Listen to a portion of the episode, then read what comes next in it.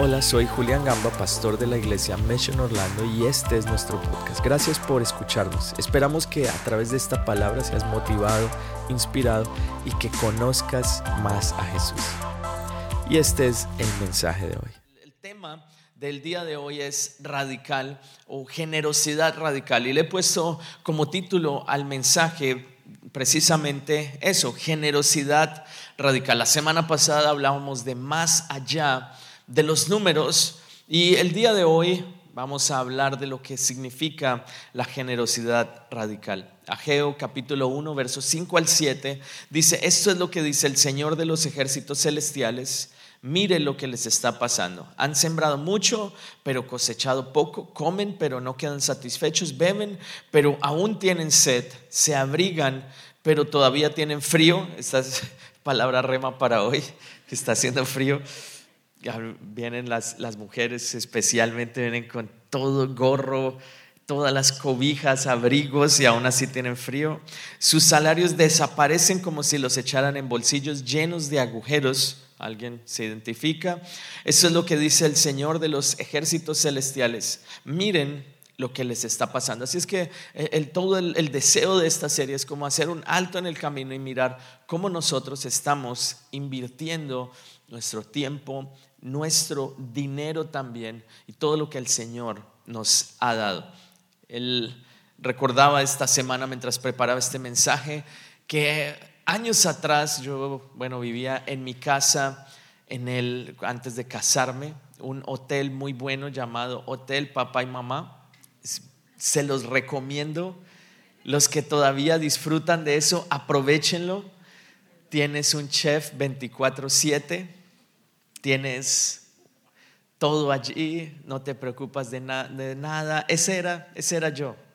No me preocupaba de nada, estaba estudiando en la universidad y estaba terminando mi carrera cuando de un momento a otro mi padre partió con el Señor, falleció de una manera inesperada. Y eso hizo que todo en mi vida cambiara, todo en mi hogar, la dinámica y recuerdo meses después, unos dos o tres meses después de que mi padre falleciera, yo estaba un domingo en la mañana en la iglesia y estaba escuchando la palabra y recuerdo que el pastor que estaba predicando en esa mañana hablaba y yo sentía que habían unas de pronto unas tres mil personas, dos mil, tres mil personas en aquel lugar. Recuerdo que yo sentía que yo era el único que estaba allí. O sea, era como si esta persona me estuviera hablando directamente a mí y hablaba y decía, Dios tiene un propósito contigo, no todo está terminado, Dios te va a usar. recuerdo después de ese tiempo, eh, durante esos meses después de que mi padre parte con el Señor, yo tenía esta gran duda, sentía que todo se había acabado, no veía cómo yo iba a desarrollarme personalmente, cómo iba a ser mi vida quedamos, bueno, yo era el hermano mayor que vivía en casa, entonces toda la responsabilidad como que cayó sobre mí. Yo personalmente no estaba nada preparado para esto.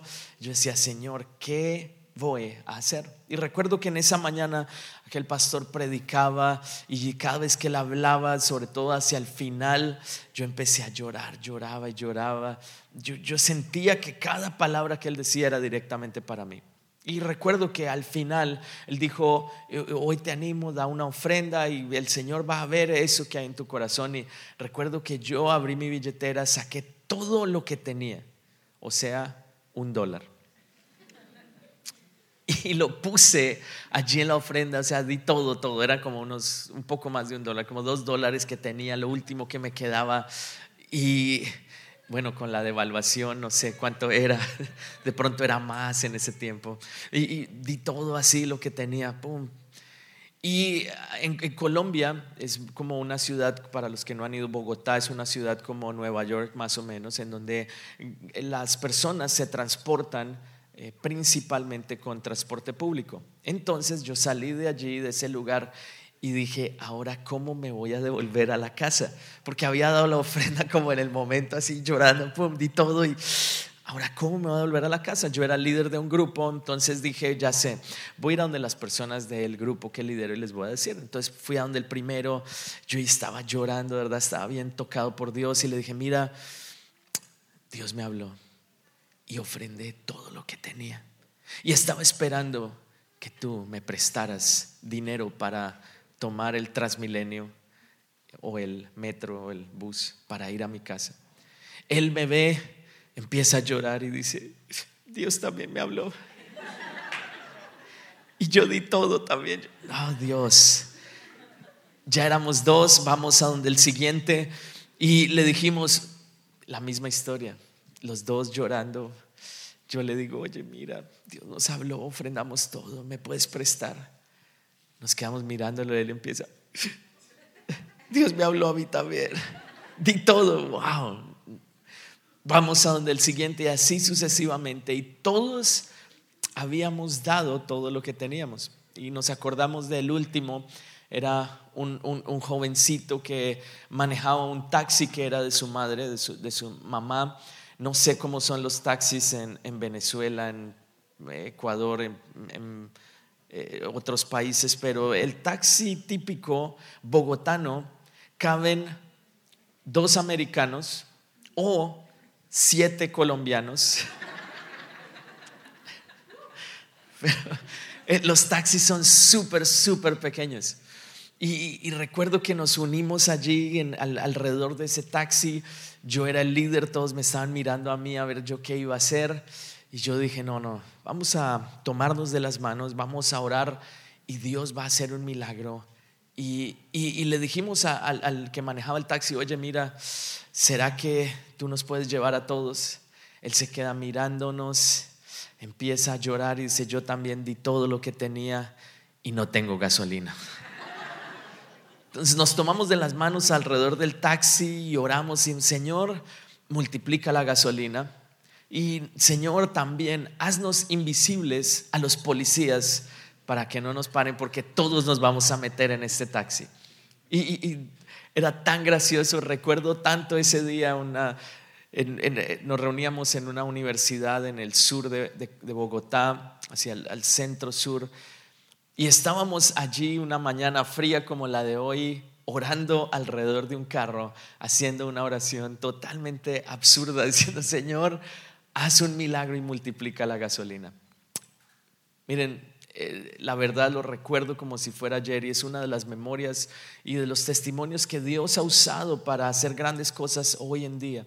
Y es que en ese día oramos y efectivamente el Señor multiplicó la gasolina, nos pudo llevar a todos a la casa, nos metimos nueve personas en ese pequeño taxi, Dios hizo el milagro. Y cuando yo crucé la puerta de mi casa, y él nos dejó, yo, bueno, chao, yo fui como de los primeros que él dejó, después él tenía que ir a dejar a todos los demás, no existían celulares en ese tiempo.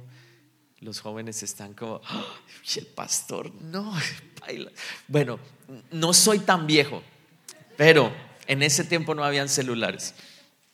Ahí hacen el cálculo. y saben, en ese momento teníamos que esperar que cada uno llegara a su casa y nos fuera llamando, listo, ya llegué, después el otro, listo, ya llegué, ok, listo, re bien, todos lo logramos.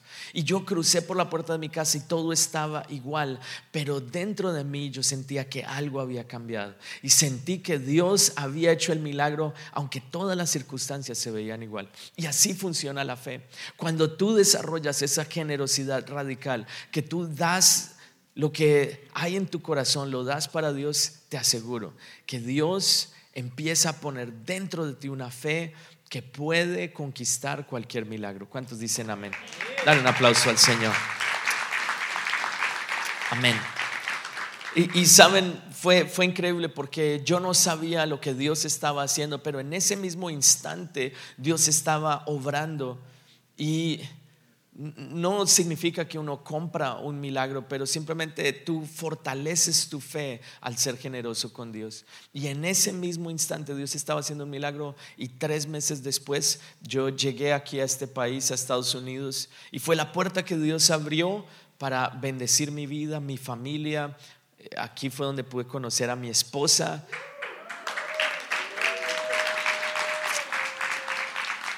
Imagínense si Dios no me hubiera traído acá.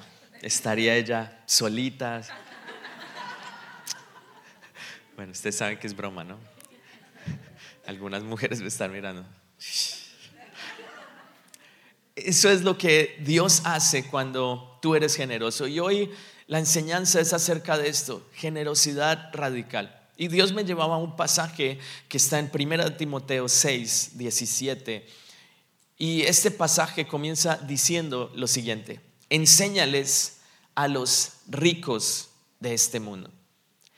Este pasaje lo está escribiendo Pablo a un líder, un pastor llamado Timoteo.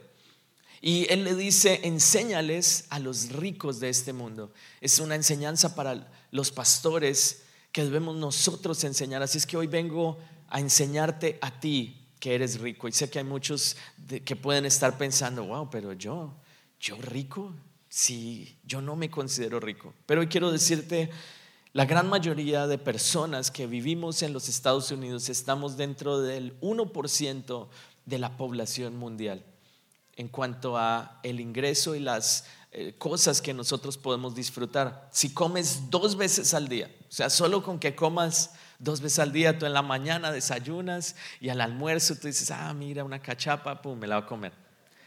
Eso te hace a ti ser parte del 4% de la población del mundo que tiene acceso a por lo menos dos comidas en el día. Entonces, eso significa que tú eres rico, tú eres bendecido. Si tú te bañas con agua caliente. Espero que todos se bañen acá. No, pastor, no me aplica. Ok, si tú te bañas, eres también, estás dentro de ese grupo de personas del 4% que disfrutan este tipo de cosas. Entonces, ¿qué significa? Que tú eres bendecido, que tú eres rico y Dios no solo quiere que tú seas rico porque sí, sino hay una razón específica por la cual Dios quiere hacerte rico. Ahora, segunda de Corintios, en el capítulo 8, en el verso 9, miren lo que dicen. Ustedes conocen la gracia generosa de nuestro Señor Jesucristo, aunque era rico, por por amor a ustedes se hizo pobre para que mediante su pobreza pudiera hacerlos ricos. El deseo de Dios, el deseo de Jesús es que tú seas rico, es que tú seas bendecido en todas las áreas, no solamente en tus finanzas, sino en tu familia, en tus en ideas, que tengas ideas creativas, que seas una persona que genere, que seas una persona que siempre esté aportando, que seas rico en amor con tu familia, seas generoso. ¿Y, por qué es que el Señor quiere hacernos ricos? Ahora vamos a ir un capítulo más adelante, a Segunda de Corintios, ahora en el capítulo 9, en el verso 11. Capítulo 9, verso 11 dice, efectivamente serán enriquecidos en todo sentido para que siempre puedan ser generosos. Dios quiere hacerte rico, dice, en todo sentido. Mira a la persona que está a tu lado y dile, en todo sentido. Ahora, ¿por qué? Dice, para que puedan ser generosos, para que siempre puedan ser generosos. Dios quiere darte riqueza para que tú seas una persona generosa. Dice allí la palabra de Dios que el Señor se hizo pobre para que tú ahora puedas experimentar la riqueza y así puedes ser generoso con los demás. Dios quiere bendecirte más allá de lo que tú necesitas. No solamente quiere darte lo necesario, lo mínimo, sino Dios quiere, de acuerdo a esta palabra, bendecirte y darte más allá. Y cuando Dios te bendice, Él te bendice para que tú puedas bendecir a otros. Miren lo que dice primera de Timoteo, volviendo al, verso que leíamos al comienzo, 6, 17 y 18. Dice, enséñales a los ricos de este mundo, diles que usen su dinero para hacer el bien. Deberían ser ricos en buenas acciones, generosos con los que pasan necesidad y estar siempre dispuestos a compartir. Así es que hoy en día lo que el Señor quiere es que tú seas bendecido o el Señor te bendice, pero no para ti mismo, sino para que puedas bendecir a Dios y bendecir a las personas que están a su alrededor. Hoy en día es fácil caer en la tendencia y decir, si tú das X, vas a recibir Y. De pronto a veces aún dentro de la iglesia o la fe, de pronto caemos en ese error de decir, bueno, si tú das, vas a recibir. Pero no, no vamos a decir esto, sino vamos a decir lo que dice la palabra de Dios. Dice que el que siembra abundantemente, recoge abundantemente. Pero también habla de que cuando tú das, lo que tú estás haciendo es generando una, un impacto en tu propia vida, recibiendo bendición en cambiar tu corazón y hacerte una persona generosa. Muchos de nosotros vivimos y como con una mentalidad de culpabilidad por tener algo, especialmente el, eh, los otros de, de la cultura en la que venimos, la cultura latina. Si ustedes ven un gringo, el gringo sale y dice, me voy de vacaciones, chao, ya. El latino dice, no, imagínate, salió una promoción, estaba más barato, como que tiene que explicar todo. El americano dice, mira, me compré unos tenis, ah, qué chévere, ya, chao. El latino tiene que decir, no, imagínate, iba pasando, amiga, el outlet estaba barato, pum, me los compré. Como que uno tiene que, va uno de vacaciones, no, sí, pues ahí, como que es un esfuerzo, como que, wow, tú tienes que justificar eso y te sientes culpable por disfrutar. Pero mira esto, Dios no quiere que tú vivas con culpabilidad, sino con responsabilidad. Dios te bendice no para que vivas con culpabilidad, sino con responsabilidad. No sé si se han dado cuenta de eso. Yo crecí en una cultura donde yo me sentía culpable si algo de pronto compraba que estaba bueno. Como que uno, uy, me estoy gastando esto, wow, no. Entonces tengo que eh, de pronto disfrazarlo de alguna manera. No, imagínate, estaba en promoción. No, me lo regalaron. Es que no, tenía una gift card y la uní con tal cosa y la uní con otro. es como un, no, imagínate, cargo de conciencia. No, no había salido de vacaciones, llevo tres años, entonces no, por lo menos un fin de semana. Ah, saliste, yo te vi en un crucero. Sí, no, pues una promoción de una que mi tía me regaló un dinero, tal. No.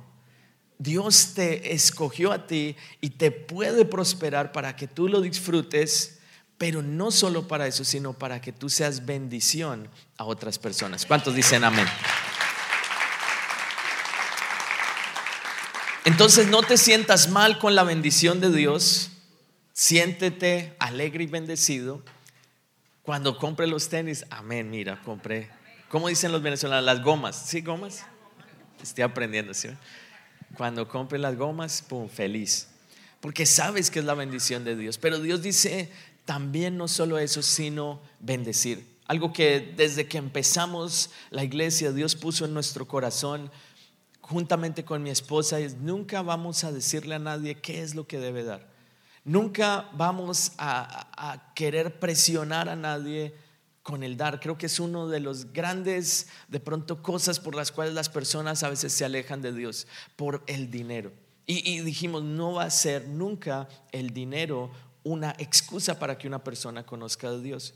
¿Qué es lo que vamos a hacer? Y a través de este mensaje lo que quiero eh, eh, ilustrarte y enseñarte es que, número uno, Dios quiere bendecirte y número dos, nunca te vamos a decir qué debes dar, pero te animo a que tú le preguntes a Dios, Señor, ¿qué es lo que yo debo dar? Y estamos seguros que Dios te va a hablar y Dios te va a decir qué es lo que debes dar. Y no hay mayor bendición que vivir una vida de generosidad. ¿Cuántos dicen amén? Dar un aplauso al Señor. Así es que en la iglesia acá, durante esta temporada, la temporada de final de año, acción de gracias, eh, Thanksgiving, como dicen los americanos, Thanksgiving, como dicen los venezolanos, no, colombianos también decimos a veces así, eh, el Thanksgiving. Listos para celebrar el Thanksgiving en familia, con el pumpkin pie, todo eso, bueno. Okay. Tú, puedes en esta temporada desarrollar tu generosidad. Y acá en la iglesia lo que hacemos es simplemente crear algunas oportunidades a través de las cuales tú puedes desarrollar la generosidad, entrar en ese pacto con Dios de bendición en tus finanzas y te aseguro, nunca te vas a arrepentir. Entonces, algunas oportunidades que presentamos durante esta temporada, número uno es la ofrenda de edificadores, que es, eh, se llevará a cabo en diciembre 4, en esa semana de diciembre 4, a través de la cual tú puedes dar al Señor una ofrenda especial. Es dar algo que tú estás preparando para Dios. Y creo que es la oportunidad a través de la cual también tú desarrollas esa generosidad por la casa de Dios y por la iglesia. Eh, te animo a que durante este tiempo tú ores, hables con tu familia y tú digas, Señor, yo voy a desarrollar esa generosidad y en esa semana voy a traer una ofrenda especial. Es una ofrenda de pronto que Dios estrecha tu fe, como que la lleva a agrandarse para que tú veas una bendición mayor. Así es que eso será en diciembre 4. La segunda oportunidad a través de la cual tú puedes bendecir a alguien es con estas tarjetas. Tú puedes llevar ahí disponibles aquí a la salida del servicio y tú puedes llevar algunas de estas y bendecir a alguien durante esta semana. De pronto es un vecino que necesita o que tú simplemente quieres llevarle algo, darle algo, tú le das, lo bendices y le das una tarjeta. ¿Y qué dice la tarjeta? Dios te ama y nosotros también. Por este lado dice, esto es algo extra para demostrarte que Dios te ama. Hay mayor bendición en dar que en recibir. De pronto vas a un restaurante y al final dejas una propina y dejas algo extra que sea algo que bendiga a esa persona y es la manera como las personas pueden también, de pronto tú no sabes qué está pasando esa persona en ese momento, pero esa persona te lo va a agradecer. Lo siguiente que hacemos es también la, operación Christmas Child, que es estos regalos que damos en las cajas y hoy celebramos que en este año vamos a dar como iglesia 300 cajas, vamos a bendecir a 300 niños. Y también la última oportunidad son los servicios del domingo. Porque hay mayor bendición no solo en bendecir a alguien con algo financiero, sino algo que pueda cambiar su vida para siempre. Y eso es la palabra de Dios. Recuerdo cuando yo conocí a Dios, Dios hizo un milagro sobrenatural en mi vida, sanó mi cuerpo, yo tenía artritis juvenil y un soplo al corazón. Los médicos dijeron que yo iba a estar en una silla de ruedas a la edad de 15 años y hoy puedo decirles, años después de haber cumplido mis 15, que Dios es un Dios que hace milagros y estoy totalmente sano.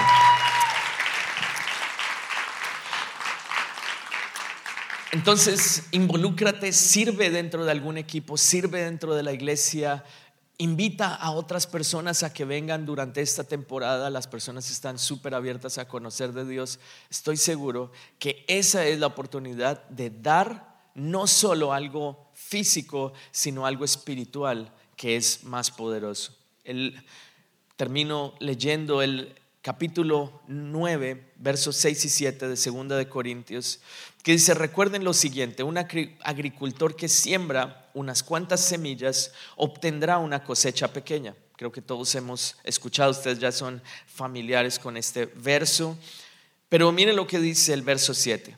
Cada uno debe decidir en su corazón cuánto dar y no den de mala gana ni bajo presión, porque Dios ama a la persona que da con alegría. ¿Qué tal si tú repites esto conmigo? Dios ama a la persona que da con alegría. Repítelo una vez más. Dios ama a la persona que da con alegría.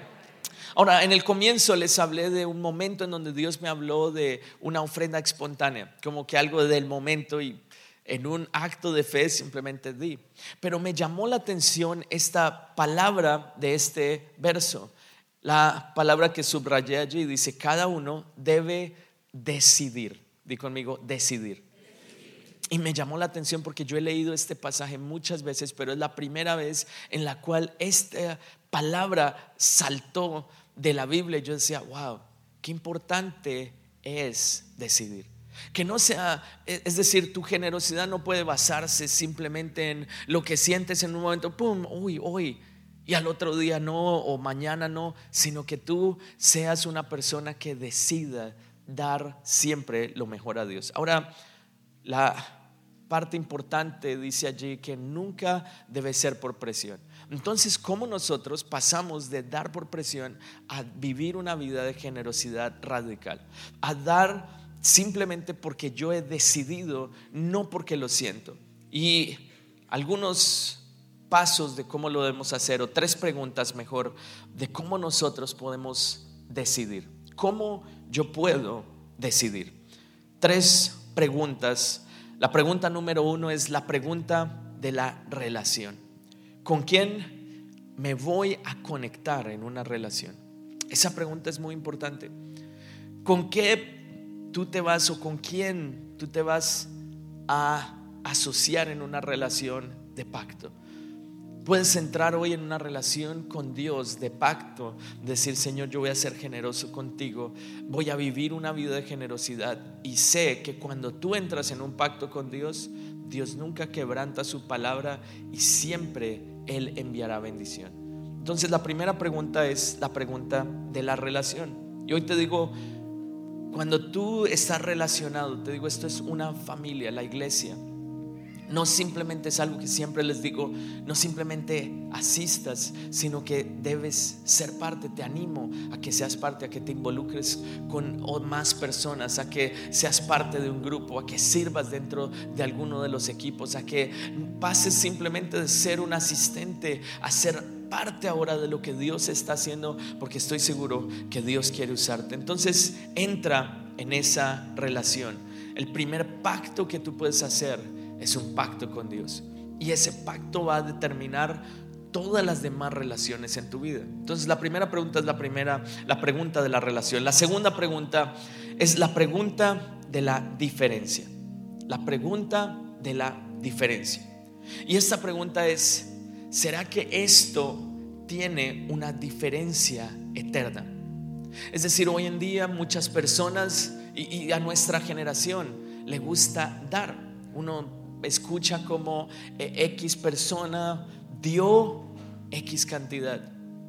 Una de las fundaciones, organizaciones que más reciben dinero es una organización que va en contra de lo que nosotros creemos, que es una organización que promueve el aborto. Personalmente creemos y creo que como cristianos creemos en la vida desde la concepción y siempre defenderé y nunca estaré dudando acerca de eso. Es algo que hemos sido llamados a hacerlo. Hoy en día, por cada 160 abortos en el mundo, hay una persona que es referida a un lugar para que vayan y el niño pueda ser adoptado. Ahora, ¿qué pasaría si nosotros cambiamos esa estadística? ¿Qué pasaría si lo que nosotros hacemos hace una diferencia en el mundo eterno. Entonces no toda la generosidad es igual. Tú puedes dar a una causa, ay sí, qué lindo, pobrecitos.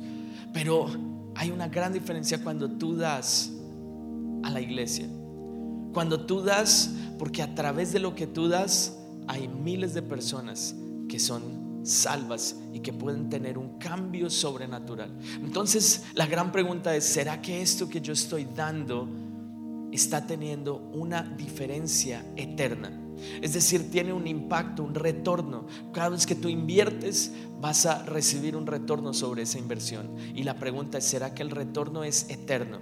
Que cuando se acabe este mundo, el Señor diga, esta semilla permaneció. Y, de hecho esto está en la palabra y, y es algo también que nosotros decimos acá en la iglesia, es que tú no das a la iglesia, tú das a través de la iglesia. Así es como nosotros creemos que debe ser la generosidad. Primera de Corintios 13, el capítulo, el versículo 14 dice, si lo que alguien ha construido permanece, recibirá su recompensa.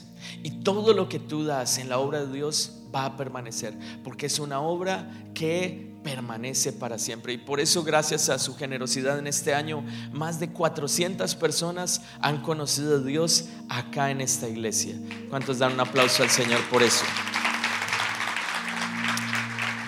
Y, no solo esto, sino que más de 160 personas asistieron a un encuentro y tuvieron una experiencia sobrenatural con Dios.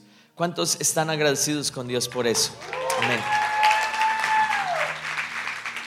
Entonces la segunda pregunta es la pregunta de la diferencia y la última pregunta y es la pregunta acerca de Dios. Y esta pregunta es, ¿está Dios hablándome a mí? ¿Está, estoy yo escuchando la voz de Dios? Es una de las preguntas más importantes que nosotros nos podemos hacer. ¿Será que estoy escuchando la voz de Dios? Y esta pregunta te animo que tú estés meditándola durante esta semana y digas, Señor, quiero escuchar tu voz claramente para cada decisión que tome, grande o pequeña. Quiero escuchar tu voz en cada momento, como que desde el momento en el que tú te despiertas, cuando tú vas a salir a tu trabajo, Señor, ayúdame a escuchar tu voz. Señor, ayúdame a hacer lo correcto. Que cuando tú estés en un momento de una decisión difícil, tú digas, no, voy a hacer lo que Dios quiera que yo haga. Dios te guiará correctamente. Así es que mira a la persona que está a tu lado y dile, vamos a escuchar la voz de Dios. Y la gran pregunta, la gran, gran pregunta que quiero que tú te hagas durante toda esta semana es, Señor, ¿qué es lo que tú quieres que yo haga? Dile, Señor, cuando tú escuchas el despertador así en la mañana, Señor, ¿me despierto o no me despierto? Señor, ¿qué es lo que tú quieres que yo haga? ¿Cuántas decisiones tomamos y de pronto no estamos involucrando a Dios? Te animo Dile, Señor, guíame en cada una de mis decisiones, especialmente en aquellas pequeñas decisiones, porque si yo cuido de las decisiones pequeñas, Dios se encargará de cuidar mis grandes decisiones. ¿Cuántos dicen amén? Amén.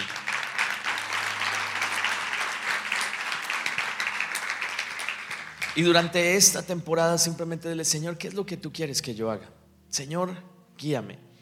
Eh, ahorita que se aproxima este día de la ofrenda, esta semana, dile, Señor, ¿qué es lo que tú quieres que yo haga? Y estoy seguro, Dios te va a hablar, Dios va a guiarte en cada decisión que tomes, pero no hay mayor bendición que vivir una vida de generosidad. Cuando tú das, hay tanta alegría en tu corazón y, durante este tiempo, durante esta semana, vive una vida generosa, dando gracias a Dios por todo estoy seguro que el Señor va a hablarte directamente en esta semana. ¿Cuántos dicen amén? Amén. Dale un aplauso al Señor. Te invito a que te pongas en pie. Y allí en pie tú vas a decirle, Señor, mi vida es tuya. Te entrego todo lo que soy. Guíame en cada una de mis decisiones. Sé que hay personas acá que en este tiempo necesitan tomar decisiones grandes Sé que hay personas acá que están en medio de aquel ah, momento en donde dicen, Señor, voy hacia allá o voy hacia allá, no sé qué hacer. Hoy esa palabra es para ti. El Señor guiará tus decisiones. Y la pregunta que te debes hacer es, Señor, ¿qué es lo que tú quieres que yo haga? Todos los días Pregúntale eso al Señor. El Señor va a hablar a tu vida. Ahí donde tú estás, pon tu mano en tu corazón, cierra tus ojos y hoy juntos oremos pidiendo al Señor que nos guíe. Señor, hoy pedimos que tu palabra sea nuestra guía. Háblanos en esta semana. Señor, queremos escuchar tu voz. Hoy todos juntos como iglesia te hacemos esa pregunta. Señor, ¿qué es lo que tú quieres que yo haga? ¿Qué es lo que tú quieres, Señor, que yo haga? ¿Qué decisiones necesito tomar. Señor, háblame en esta hora. Señor, que seas tú mismo hablando a mi corazón en el nombre de Jesús. Gracias por escucharnos. Esperamos que este mensaje haya sido de gran bendición para ti. Te invito a que te suscribas y lo compartas con tus amigos. Para más contenido en nuestra iglesia visita missionorlando.com. Que Dios te bendiga.